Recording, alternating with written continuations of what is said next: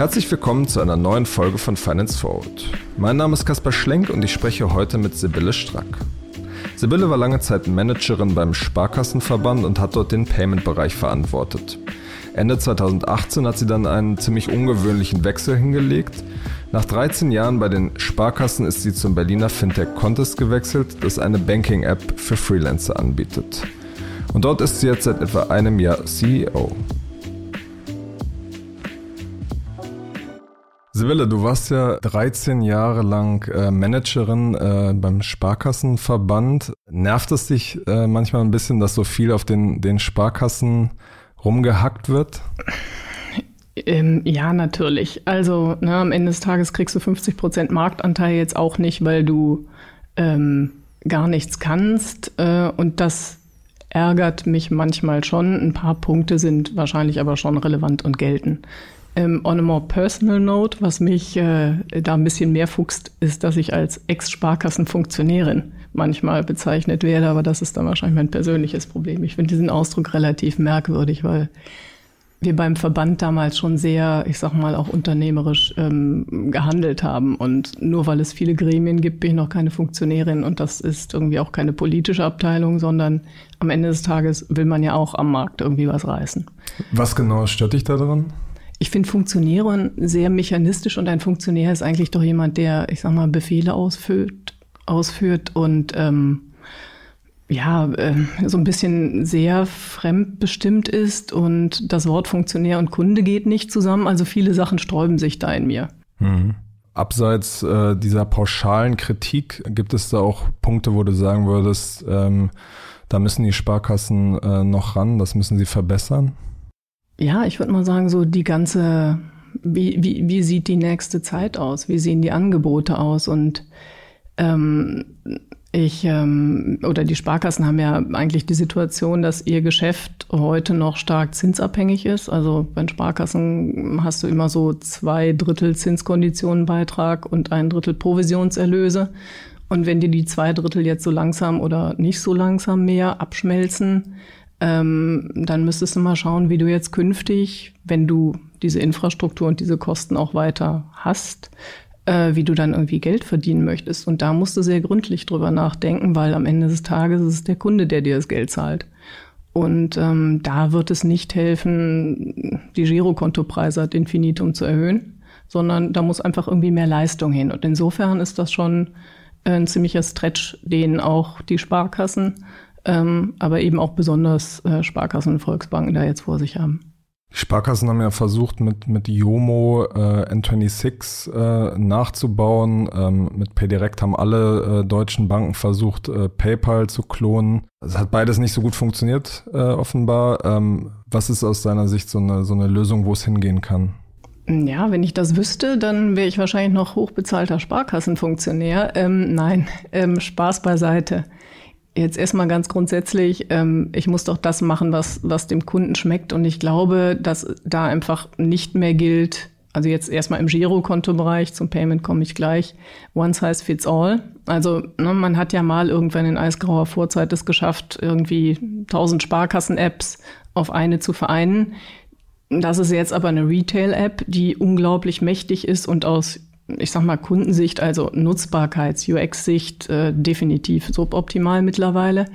Äh, mich wundert es immer, dass man da nicht irgendwie das Angebot ein bisschen ja, spezifiziert und in weitere äh, und einige Kundengruppen einfach mal direkter anspricht und denen, um jetzt gleich mal so ein paar Buzzwords auch zu nennen, so ein kleines Ökosystem baut für halt nicht ungefähr alle Girokonto-Kunden pauschal, sondern dass man sich ein paar Kundengruppen rausnimmt und die ein bisschen besonders betreut. Im Payment würde ich mal sagen, ähm, könnte man jetzt sagen, ist der Zug ja weitgehend abgefahren. Also ich will jetzt irgendwie hier nicht ähm, Doomsday spielen, aber in der Tat äh, gucken wir ja auf eine sehr äh, verstreute Anwendungslandschaft gerade. Wir haben die Girocard, die handfeste Vorteile hat. Erstens mal, jeder hat sie in der Tasche. Äh, und zweitens mal, die ähm, Regeln macht sich die deutsche Kreditwirtschaft selber und das ist ein totales Erfolgsmodell, was zudem noch zu recht geringen Kosten auch abgewickelt werden kann. Und wie gesagt, man ist dort autonom und eben nicht fremdbestimmt durch die internationalen Kartenorganisationen. Ähm, das Ding kann aber zunehmend weniger. Ne? Das heißt, du kannst damit nicht online zahlen ähm, und du kannst damit auch nur im Ausland zahlen, weil du dann doch mit den internationalen irgendwie kooperierst. Dann hast du PayDirect, dann hast du GiroPay. Also es gibt einfach sehr viele Anwendungen, die alle nicht miteinander verschränkt sind. Aber wie man hört, ähm, darüber habt ihr geschrieben und darüber schreiben auch andere, soll das ja jetzt in irgendeiner Form geändert und zusammengeführt werden. Da kann man gespannt sein. Am Ende des Tages ähm, kann ich nur davor warnen, da so eine Innenschau oder Bauchnabelschau draus zu machen. Am Ende des Tages muss es dem Kunden ja schmecken. Mhm. Georg Hauer, der, der Deutschlandchef von N26, hat ja letztens gesagt, die Sparkassen sind äh, keine Konkurrenz mehr für uns, sondern ein Kundenpool und äh, die Vorstände sind unsere besten Mitarbeiter. Ähm, ähm, was sagst du zu solchen Aussagen? Ja, was soll er sonst sagen? Ne? Also ich meine natürlich, wenn die Sparkassen sind halt da und haben die Kunden. Ähm, klar, woher sollen, woher sollen die Kunden denn kommen? Ich meine, wenn du 50 Prozent des Marktes hast, dann bist du natürlich auch der Kundenpool. Ähm, und klingt auf jeden Fall irgendwie ganz schmissig. Ja, finde ich, kann man, kann man so sagen. Äh, ich würde es jetzt aber auch mal, ich würde jetzt auch mal nicht, nicht äh, unterschätzen oder nicht überschätzen, dass äh, wie, wie willig Kunden auch sind, äh, gleich morgen früh zu wechseln. Ja, es gibt ja eine gewisse Indolenz oder Resilienz oder sowas. Mal sehen, ne? Fühlst du dich von dem, von dem zweiten Teil der Aussage so ein bisschen äh, äh, angesprochen? Du bist ja jetzt, äh, bist jetzt CEO von Contest, bist also auch äh, zu einem Fintech äh, gewechselt. Der zweite Teil der Aussage war, dass die Sparkassenmitarbeiter die, die besten. Äh, die Vorstände sind unsere besten Mitarbeiter. Nee, ach, weißt du, ich würde irgendwie mir denken, der Markt ist groß genug. Ähm, beziehungsweise, um jetzt auch gleich mal die Kurve zu kriegen, weg von den Sparkassen ein bisschen hin zu uns. Wir machen halt ein bisschen mehr als Banking. Ja, und in dem Bereich äh, haben wir so gesehen eigentlich gar keine Konkurrenz. Also weder durch N26 noch durch die Sparkassen noch durch die Volksbanken, sondern wir wollen ja schon sowas wie eine neue Dienstleistung schaffen, die es so noch nicht gibt. Insofern, nö, würde ich an der Stelle nicht unterschreiben. Was hatte ich denn äh, damals zu dem, zu dem Wechsel? Also Ende 2018 bist du zu Contest gekommen. Ähm, was, was hat dich da äh, bewegt, äh, so einen neuen Weg zu gehen? Also erstmal ne, gibt es natürlich eine Weg von Motivation. Die war ganz klar, wie du richtig sagst. Ich war 13 Jahre beim Sparkassenverband und ich neige auch dazu, mich relativ leicht zu langweilen. Dass es 13 Jahre äh, waren, spricht eigentlich sehr für den Sparkassenverband, weil ich habe mich definitiv nicht gelangweilt, wollte aber definitiv auch noch was Neues machen, bevor ich 50 werde. Und deshalb bin ich damals da ausgestiegen und ich bin ja nicht sofort zu Contest gegangen, sondern ich habe neben der Zeit bei Contest natürlich, aber mit die beste Zeit in meinem Leben gehabt. Ich war auf Reisen, ich habe unendlich viele Länder besucht, ich war mit dem Rucksack unterwegs, ähm, ich war frei und ähm, habe wahnsinnig viel gelernt und habe dann ja eher opportunitätsgetrieben, weil ich angesprochen wurde, äh, begonnen als äh, Managementberater zu arbeiten, Freelance und hätte das auch weitergemacht. Und jetzt kommt die hinzu Motivation. Dann habe ich Chris wieder getroffen, den ich schon kannte. Und ähm, irgendwie, tja, jetzt sitze ich hier. Ne? Also er kann wirklich extrem überzeugend war. Also Chris, der, der Gründer sein. von Contist. Chris Plantner, ja. wir sind ja hier bei Contist, äh, zwei CEOs. Chris ist darüber hinaus Gründer und Initiator von Contist. Und der hat mich damals überzeugt, äh, hier hinzukommen. Und ich muss echt sagen, ich habe das keine Minute bereut. Ähm, so wahrscheinlich so der mit einer der besten Schritte, die ich in meinem Leben gemacht habe, weil ich einfach auch fest daran glaube, dass das, was wir bei Contest machen, echten Nutzen auch stiftet für unsere Kunden. Mit welchen Argumenten hat er dich äh, überzeugt? Mit genau den richtigen, und zwar der richtigen Kombination äh, aus du kannst das, was du kannst, einsetzen, nämlich, ich sag mal, strukturieren und Prozesse und vor allem Banking kannst du hier gut einsetzen und ähm, wir bieten dir halt, hier halt auch genug Neues und internationales Team. Damals waren wir um die 30 Leute, heute sind wir Mitte 70 sozusagen aus 32 Nationen. Also diese komplett andere Art des Arbeitens, dieses Unternehmertum, das konnte ich dann endlich mal hier verwirklichen. Und das hat er mir ganz klar auch so, ähm, so gesagt und einfach gesagt, no, wir können hier natürlich, wir haben Investoren, ein paar Dinge muss man tun, Aber äh, wir haben recht entspannte Investoren und, und auch solche, mit denen man eben auch gut sparen kann. Insofern war das jetzt nicht äh, ne, hinderlich, sondern im Gegenteil, das hat mich davon überzeugt, dass äh, Contist ein ziemlich guter Landing Point ist. Du hast ja vorhin schon kurz angedeutet, äh, dass es beim Sparkassenverband äh, schon relativ viele verschiedene Gremien oder Gruppen gab, mit denen man sich äh, abstimmen musste. Ähm, wie ganz konkret hat sich denn dein, deine Arbeit äh, geändert? Äh, ich ich versuche gerade, ich, ne, ich überlege deshalb so lange, weil ich versuche, irgendwas zu finden, was gleich geblieben ist. Es hat sich exakt alles geändert. Also ne, angefangen von dem, was ich morgens anziehe, wenn ich zur Arbeit gehe, äh, über äh, wie ich meinen Tag strukturiere und, und, und sortiere. Und das war früher in der Tat von äh, doch Gremienzyklen getrieben. Man wusste einfach, ne, wenn man in dem Jahr das und das machen möchte, dann muss das ne, eigentlich so der Verlauf in den Gremien sein. Und das konnte man sehr gut planen. Das ist der Vorteil, aber eben auch der Nachteil. Hier haben wir Jahresziele. Wir arbeiten ja auch mit Objectives und Key Results. Das heißt, wir machen die Jahresplanung fürs Unternehmen und sagen, das ist das Ziel und geben es an die Teams. Und insofern, es gibt wahrscheinlich nichts, was gleich ist. Wie, wie, wie sah denn ähm, beim Sparkassenverband so dein, dein Arbeitsalltag aus, um das vielleicht ein bisschen greifbarer zu machen? Mhm, also es geht ja schon mal mit, ich sag mal, räumlichen Gegebenheiten los. Ähm, beim Sparkassenverband hatte ich ein äh, ganz wunderbares Zimmer, in dem ich sehr alleine war, ähm, wenn auch nicht einsam. Das hatte ein Vorzimmer, dort saß jemand, der Vollzeit ähm, ja, mich unterstützt hat.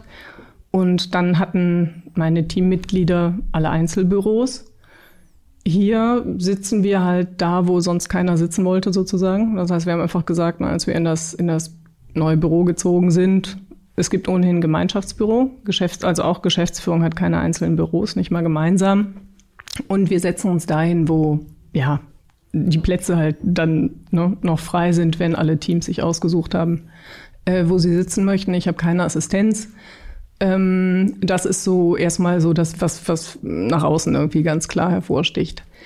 Und dann ist meine Arbeit hier sehr viel stärker auch am Kunden. Also ich wüsste nicht, wann ich, wenn ich ihn nicht aktiv gesucht hätte, ich Kundenkontakt gehabt hätte beim Sparkassenverband. Ich habe Hospitationen gemacht, aber nicht, weil ich musste, sondern weil ich wollte.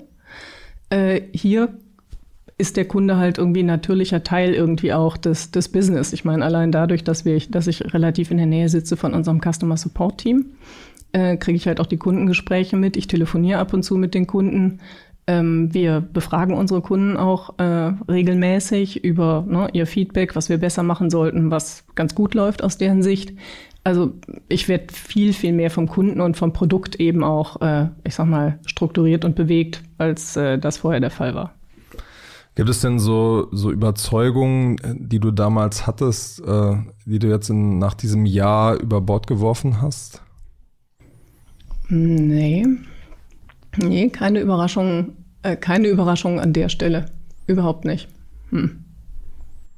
Aber nicht irgendwie was, eine, eine, Sichtweise, eine neue Sichtweise, die sich durch dieses andere Arbeiten für dich ergeben hat? Hm, nee, ähm, was ich heute vielleicht sehr viel klarer sehe. Was man damals so ein bisschen als gegeben hingenommen hat, war die Tatsache, dass äh, man Kunden hat und ähm, ne, dass das ein, ein großer Wert als solcher ist. Das heißt, du hast, ich sag mal, Kunden, die sich schon irgendwann mal für dich begeistert haben als Sparkasse oder ne, meinetwegen aber auch nur irgendwie zu dir gekommen sind. Und denen könntest du jetzt eigentlich irgendwie Angebote machen. Während wir hier wirklich die Kunden einfach noch gewinnen müssen. Und das ist ja der ganz große Unterschied. Also ne, unsere Marke kennen wahrscheinlich wenige. Wir sind ja auch in der PR nicht ganz so laut wie andere, ähm, wie, wie es immer so schön heißt, Challenger-Banken. Ähm, aber doch hoffentlich. Wen meinst du damit? Buh. Naja, wer pflastert denn hier Berlin und Hamburg mit irgendwelchen Plakaten? Das sind ja dann doch irgendwie mal mehrere ähm, ja, konkret hat ja Holvi hier direkt gegenüber, ich schaue hier gerade in, in Berlin am Prenzlauer Berg auf den Pratergarten und da hing direkt gegenüber, so dass wir es gut sehen konnten, ein großes Plakat von Holvi. Ähm, ne, ähm, da gibt's halt schon irgendwie Menschen, die auch sehr, sehr lautes Marketing machen. Machen wir jetzt nicht so, ähm, finde ich auch alles irgendwie völlig in Ordnung. Aber ähm, genau an der Stelle, ja, da sind wir so, wie wir sind. Ihr wollt ja mit Contest ähm, äh, vor allem Selbstständigen ein, ein Banking-Angebot äh, sozusagen per App äh, anbieten. Ähm, bei Zahlen äh, seid ihr nicht so auskunftsfreudig. Ähm, aber du hast in einem anderen Interview mal gesagt, das ist vor allem ein Marketing-Game. Ähm, wie wollt ihr es erreichen, was du schon gerade gesagt hast? Viele kennen eure Marke noch nicht. Wie wollt ihr es schaffen, diesen Sprung zur, zur Relevanz, zur Größe äh, zu schaffen? Hm. Also zunächst mal, ähm, wir wollen eben nicht nur das Banking anbieten und das ist, glaube ich, auch der entscheidende Unterschied. Heute ähm, sind wir oder werden wir, weil wir eben als mit dem Banking gestartet sind, eben als, ich sag mal, direkter Wettbewerber zu, ich habe es gerade genannt, Holvi, aber auch irgendwie Penta, N26, you name them, äh, genannt. Das ist ja nicht unser Ziel. Wie ich eben schon gesagt habe, würden wir, sind wir dabei, ähm, sehr viel weiter zu gehen, als nur das reine Banking zu machen. Ähm, wir wollen halt gerne unserem Kunden, das ist eben der typische Freelancer, 25 Tage im Jahr, die er verknallt für seine finanzielle Administration, also Zettelwirtschaft, Buchhaltung, Steuern und so weiter. Und er zahlt dabei um die 3000 Euro an verschiedene Dienstleister, unter anderem seinen Steuerberater. Die Zeit äh, wollen wir ihm stark verkürzen durch Automatisierung und wir wollen ihm dabei natürlich auch Geld sparen, was er heute an seinen Steuerberater gibt. Und insofern in fünf Jahren ist wahrscheinlich 15 Prozent unseres Angebots nur noch Banking. Aber ich gebe zu, heute sehen wir aus wie eine Bank. Heute müssen wir uns dann auch ähm, gefallen lassen, dass wir mit einer Bank verglichen werden. So, wie kommen wir jetzt von A nach B? Also das ist das, das ist das Marketing-Thema. Am allerwirksamsten ist natürlich immer ähm, eine Kundenempfehlung. Also wenn du einen zufriedenen Kunden hast, ähm, empfiehlt er dich auch gerne weiter. Und das ist in der Tat einer der ganz wesentlichen Kundenakquisitionskanäle, die wir haben. Wir haben letzten Sommer eben ein Referral-Programm aufgesetzt und das funktioniert jetzt in App auch sehr gut. Und ähm, das ist ganz wesentlich. Also wir machen relativ wenig so die klassischen Paid ähm, Dinge. Also das funktioniert gut und natürlich nebenbei müssen wir auch unser Brand aufbauen und, und, und. Ähm, aber das geht natürlich jetzt nicht so wahnsinnig schnell. Also wir setzen da wirklich auf unsere zufriedenen Kunden, die dann wiederum die Weiterempfehlung machen. Hm. Aber es lässt sich im Grunde genommen schwer planen, sowas, wenn es nur auf diesen Kanälen läuft. Ja, äh, wir machen natürlich noch sehr viele andere Sachen. Ich rede jetzt über das, was irgendwie wirklich gut funktioniert. Ähm, wir sind aber, was den Kundenhochlauf angeht, extrem zufrieden. Also du hast ja gerade schon erwähnt, dass wir keine Zahlen rausgeben. Wir tun uns damit auch ein bisschen schwer, ähm, weil die große Frage ja wirklich ist, ähm, was ist denn eine gute Zahl und was ist keine gute Zahl?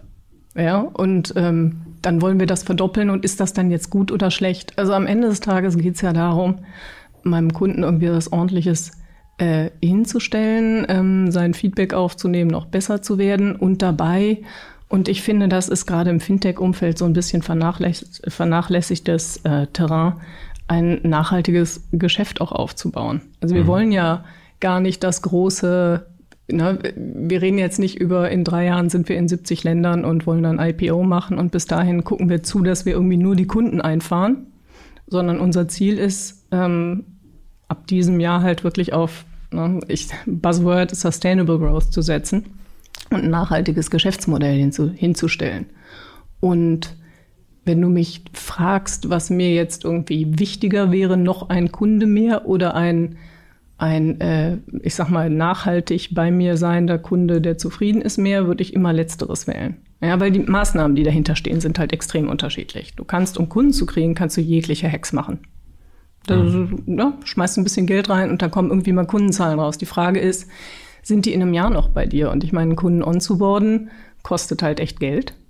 Ja, und nicht nur die reine Akquisitions, äh, die reinen Akquisitionskosten, sondern wir zahlen ja auch noch Dienstleister, die eben das KYC machen, das heißt die Kundenidentifikation. Eine Karte rauszuschicken, eine physische Karte kostet Geld. Da hast du schon mal irgendwie richtig viel Geld ausgegeben. Und wenn der innerhalb eines Jahres geht, hast du extrem mit Zitronen gehandelt. Und insofern, wir haben uns letztes Jahr eben Kundenwachstumsziele gesetzt ähm, und die haben wir übererfüllt und sind darüber ziemlich glücklich. Ähm, wir wollen auch weiter schnell wachsen. Wichtiger ist uns aber jetzt eben, dass das nachhaltig wird. Ja, zu dem Punkt, den du vorhin gesagt hast mit den Zahlen, das hilft natürlich äh, ein Unternehmen auch an, an dem zu messen, was es äh, vorgibt zu sein. Also dass es sagt, wir haben jetzt so und so viele Kunden, wollen 100 Prozent wachsen und äh, sind dann am Ende des Jahres da und da. Da kann man natürlich dann gucken, okay, habt, haben sie das erreicht oder haben sie das nicht erreicht? Es hilft natürlich, diese großspurigen Pläne, die Startups manchmal äh, sozusagen kommunizieren, auch ein bisschen messbar zu machen. Das stimmt. Ne? Und ähm, der einzige Unterschied ist, ähm, wir machen es halt noch nicht öffentlich. Ne? Aber natürlich haben wir am Anfang des letzten Jahres uns hingesetzt und haben gesagt, am Ende des Jahres hätten wir gerne XY Kunden. Und ähm, das haben wir geschafft. Also, und äh, ich bin da ziemlich stolz drauf, denn im ersten Halbjahr sah das nicht aus, als ob wir es schaffen. Und dann haben wir uns auf den Hosenboden gesetzt, haben unser komplettes Marketing-Team auch umstrukturiert, ähm, ne, haben dann auch aus den Wachstumsschmerzen einen Wachstumsbeschleuniger gemacht. Also unsere was, Produkt, was heißt das konkret? Naja, wenn du stark wächst, äh, geht ja immer die These, dass du erstmal langsamer wirst, ja, weil die Prozesse nicht eingespielt sind äh, die Schnittstellen nicht definiert sind. Und äh, wir haben dann im, im zweiten Halbjahr echt gezeigt, dass wir als Company jetzt auch zusammengewachsen sind. Und wir liefern jetzt im Produktbereich extrem viel ab. Also unsere Produktdevelopment ähm, Abteilung ist extrem leistungsfähig geworden und hat sich dann irgendwie echt äh, zusammengerauft. Aber wie gesagt, wenn du von 30 auf 75 Leute wächst, ähm, da muss auch erstmal klar sein, wer macht jetzt eigentlich was und wer macht was nicht und wer redet mit wem und so weiter. Und das sind diese Wachstumsschmerzen. Aber ich habe mir sagen lassen, bin ja auch neu in diesem Umfeld, aber ich habe mir sagen lassen, das sei komplett normal. Es ist trotzdem nicht schön, wenn man dann da drin sitzt. Ja, und äh, äh, erstmal. Kannst du so eine konkrete Situation beschreiben, wo sich genau das bemerkbar gemacht hat? Ja, kann ich machen. Und zwar ähm, sind wir ja, wie du gesagt hast, auch als äh, App gestartet und wir waren immer mobile only. Jetzt sind wir mobile first. Was hat sich geändert? Wir haben endlich die Web-App gebaut, also ne, das browserbasierte äh, Online-Banking. Warum haben wir das gemacht? Ähm, weil unsere Kunden sich das gewünscht haben. Und wir haben extrem lang auch im Management-Team diskutiert, wollen wir das machen? Weil das bedeutet ja, du hast nach nachhaltig hohen, äh, ich sag mal, Maintenance- und Entwicklungsaufwand, weil du einfach etwas Neues noch dazu baust. So, und nachdem wir äh, entschieden haben, dass wir das machen, hat es dann noch sehr lange gedauert, bis wir es auch hatten. Ähm, und du siehst jeden Tag, dass die Kunden das gerne hätten. Versuchst dann zuerst aber erstmal so ein Gefühl auch dafür zu kriegen, warum wollen die es eigentlich haben. Gehst noch ein paar Diskussionen und stellst dann fest, ist es in Ordnung. Wenn der Kunde das sagt, dann bauen wir ihm das jetzt auch. Und da haben wir schon, ähm, ich sag mal, recht lange mit verbracht, da die Entscheidung zu treffen, als die Entscheidung dann getroffen war, das auch zu bauen.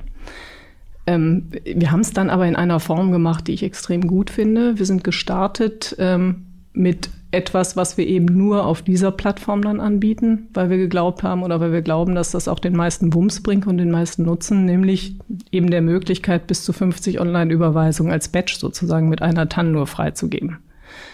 Und insofern haben wir da, würde ich mal sagen, das Beste draus gemacht. Und jetzt ne, haben wir schon relativ viel an Funktionalitäten nachgezogen und sind halt eben bald dann gleich auf mit der Mobile App.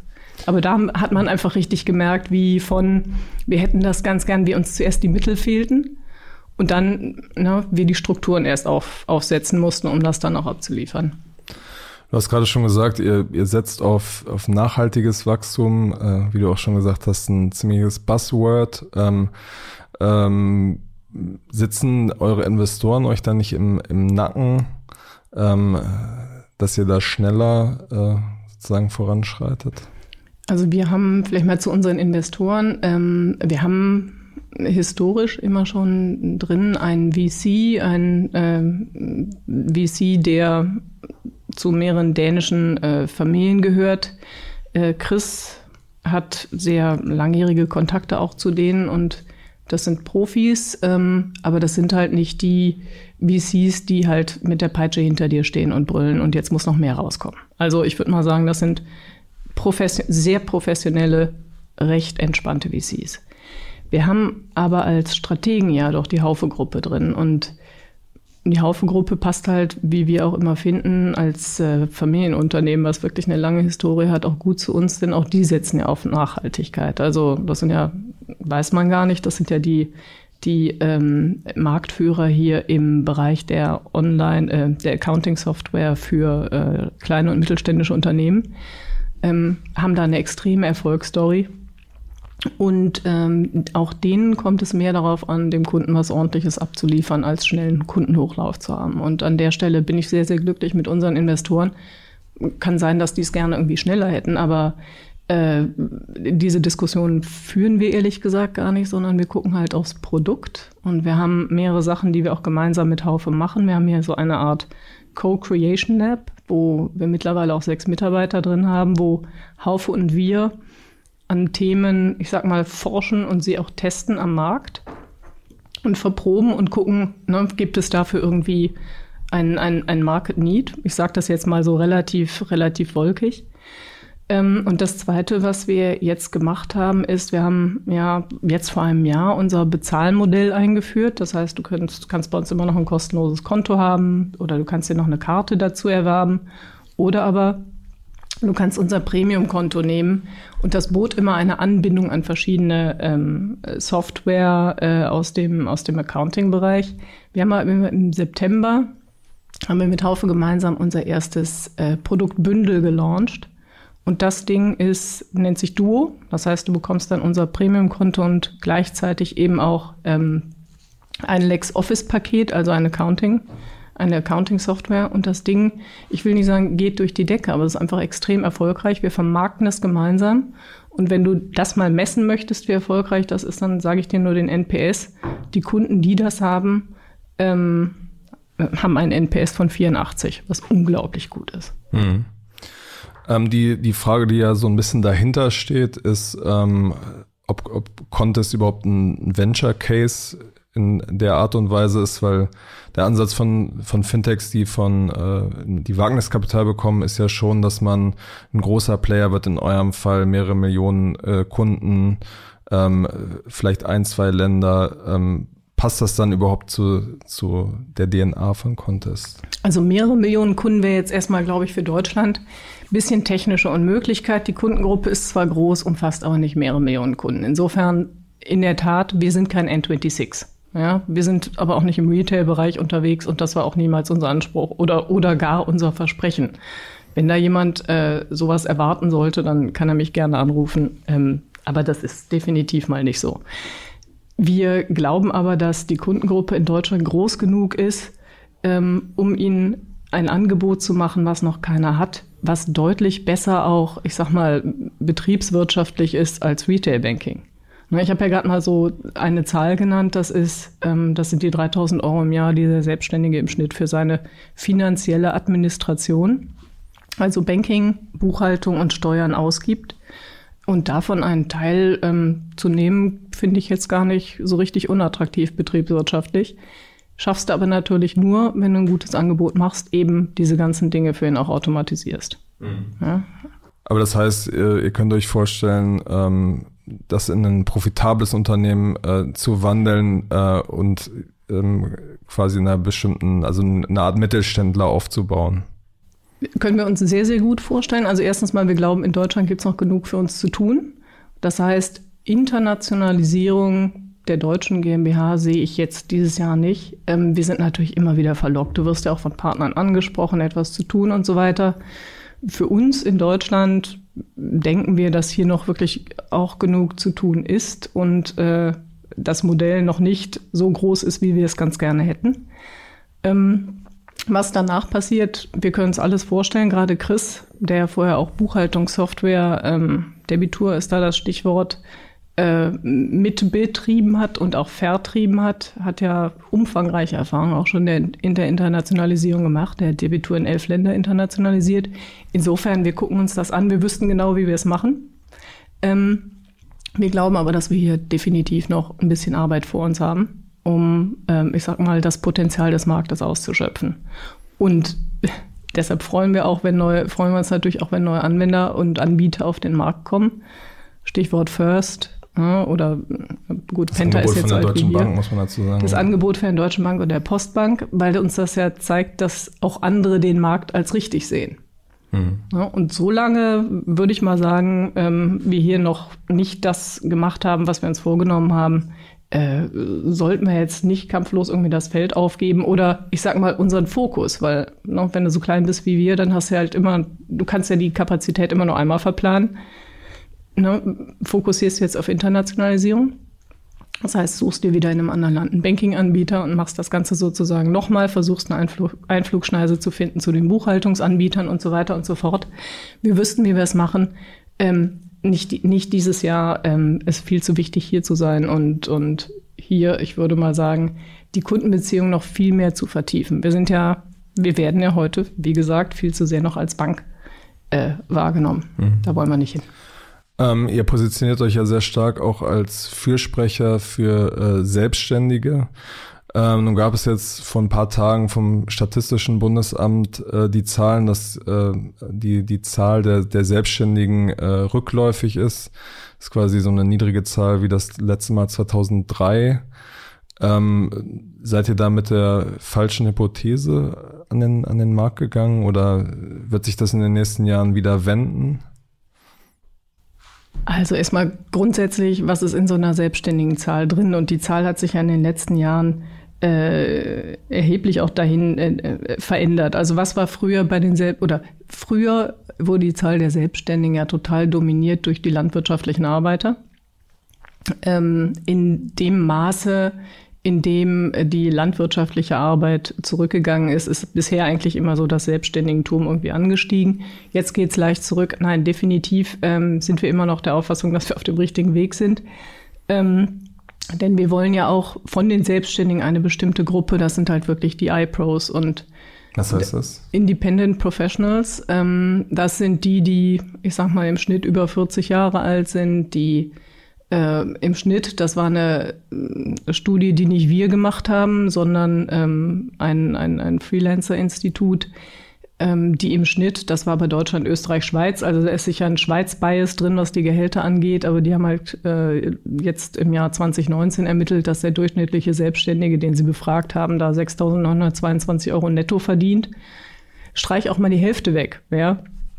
Auch von der Hälfte kannst du irgendwie einigermaßen vernünftig leben und damit bist du halt ein extrem interessanter Kunde für uns. Und insofern, wir wollen ja nicht die landwirtschaftlichen Arbeiter, wir wollen auch nicht die Gig, äh, die Leute aus der Gig-Economy, die halt im Zweifel äh, eine Schwierigkeit haben, überhaupt ein Bankkonto zu kriegen. Also äh, ansprechen, wir nehmen sie natürlich, aber ja. wir wollen sie nicht ansprechen. Wir wollen denjenigen wirklich, die das Leben erleichtern, die die üblicherweise als Berater äh, im IT-Developer, das sind auch so unsere ersten Kunden. Wir sind immer noch stark aus dem IT-Bereich getrieben, Designer und so weiter.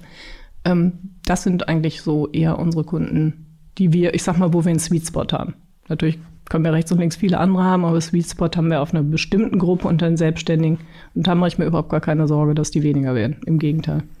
Wenn man jetzt mal so ein paar Jahre äh, vorspult, ähm, heißt das, dass, wie wird dann euer Produkt aussehen? Ähm, wie viel von diesen 3000 Euro werden in eurer Tasche landen? Mhm, also wir sind jetzt auch gerade dabei, das nächste Produktbündel vorzubereiten, was dann natürlich auch noch weitere Mehrwerte bietet. Auch ähm, von den 3000 Euro. Es gibt natürlich immer die Träume, die vollen 3000 Euro. Nein, ähm, in der Tat äh, können wir uns gut vorstellen, dass wir, weiß ich nicht, so 30, 40 Euro im Monat pro Kunde auch nehmen. Ähm, wir werden nicht eins zu eins äh, das, äh, das nehmen, was heute die Steuerberater nehmen, ja, sondern durch Automatisierung bist du halt auch eben viel effizienter. Das brauchst du gar nicht, aber wir hätten schon ganz gerne auch, sagen wir mal so, ein Drittel hm. hätten wir ganz gerne mal davon. Und wie würde dann das, das Produkt äh, aussehen? Ähm, äh, idealerweise ähm, keine Schnittstellen zu irgendwelchen Buchhaltungssystemen mehr, sondern direkt von App zur Finanzverwaltung. Das ist eigentlich so ein bisschen die Idee. Und wir fangen damit ja an. Also wir, äh, du kannst ja auch ganz konkret oder ne, ganz konkret, was haben wir jetzt gerade in der Pipeline? Wir sind jetzt gerade dabei zu launchen und das kommt diese oder nächste Woche, die automatisierte Ein Einkommenssteuervorauszahlungsanpassung. Ich glaube, wir nennen es dynamisierte Einkommensteuerzahlung. Das ist so ein typisches äh, Ding. Du zahlst halt, wenn du keine Anpassung machst, zahlst du entweder zu viel oder zu wenig. Und wir wissen ja, wie viel Einkommensteuer er schuldet und wir können dann entsprechend die Anpassung machen und auch direkt ans Finanzamt melden. Und das ist das, was wir jetzt ähm, launchen werden als zusätzliches Feature auch für unser Premium-Konto und natürlich auch für unser Duo-Konto. Und wir haben viele solcher Tasks auf der Liste, die einfach automatisiert werden können. Und das ist so ein typisches Ding, wo der Steuerberater dann 80 bis 100 Euro verlangt. Hm. Das heißt aber, äh, es wird am Ende nicht die, die Riesenvision, sondern aus vielen kleinen äh, Stücken, Funktionen wird sich dieses Bild ergeben. Ja, aber doch ein einheitliches Bild. Also wir reden jetzt nicht über irgendwie zehn Apps, die ich brauche, damit du das irgendwie machen kannst, was wir abliefern, sondern es wird eine App geben oder eine Benutzeroberfläche. Und da wirst du unser gesamtes Angebot nutzen können. Und natürlich ähm, äh, ist meine Vision auch nicht, dass äh, der Kunde zu viel selber nachdenken sollen müsste, falls das jetzt richtiges Deutsch war, sondern wir wissen doch, alle, alle Transaktionen und deshalb war es ja auch so sinnvoll, ist es so sinnvoll, mit dem Bankkonto anzufangen. Sein gesamtes finanzielles Leben spielt sich auf dem Bankkonto ab. Ich weiß, wann er Steuern zahlen muss, ich weiß, wie viel er zahlen muss, ich weiß, wie viel Geld er auf dem Konto hat, ich weiß, wie viel Rechnung er noch ausstehen hat.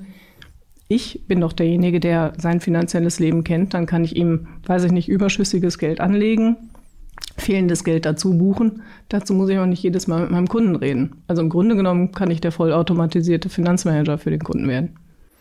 Wie viele Kunden werdet ihr dann in ein paar Jahren haben?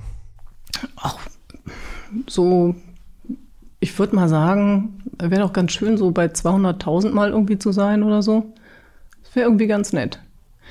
Äh, aber das, mein Gott, ich habe dir jetzt eine random Zahl genannt. Die ist natürlich mehr als das, was wir haben. Ähm, die ist dann vielleicht so 10 Prozent des Marktes. Das wäre auch ganz schön. Ne? Also wir Ne? Und, und das würde auch ehrlich gesagt für ein Sustainable Model wird das komplett reichen. Alles klar. Vielen Dank für deine Zeit, Sibylle, und bis zum nächsten Mal bei Finance Forward. Danke dir, Kaspar.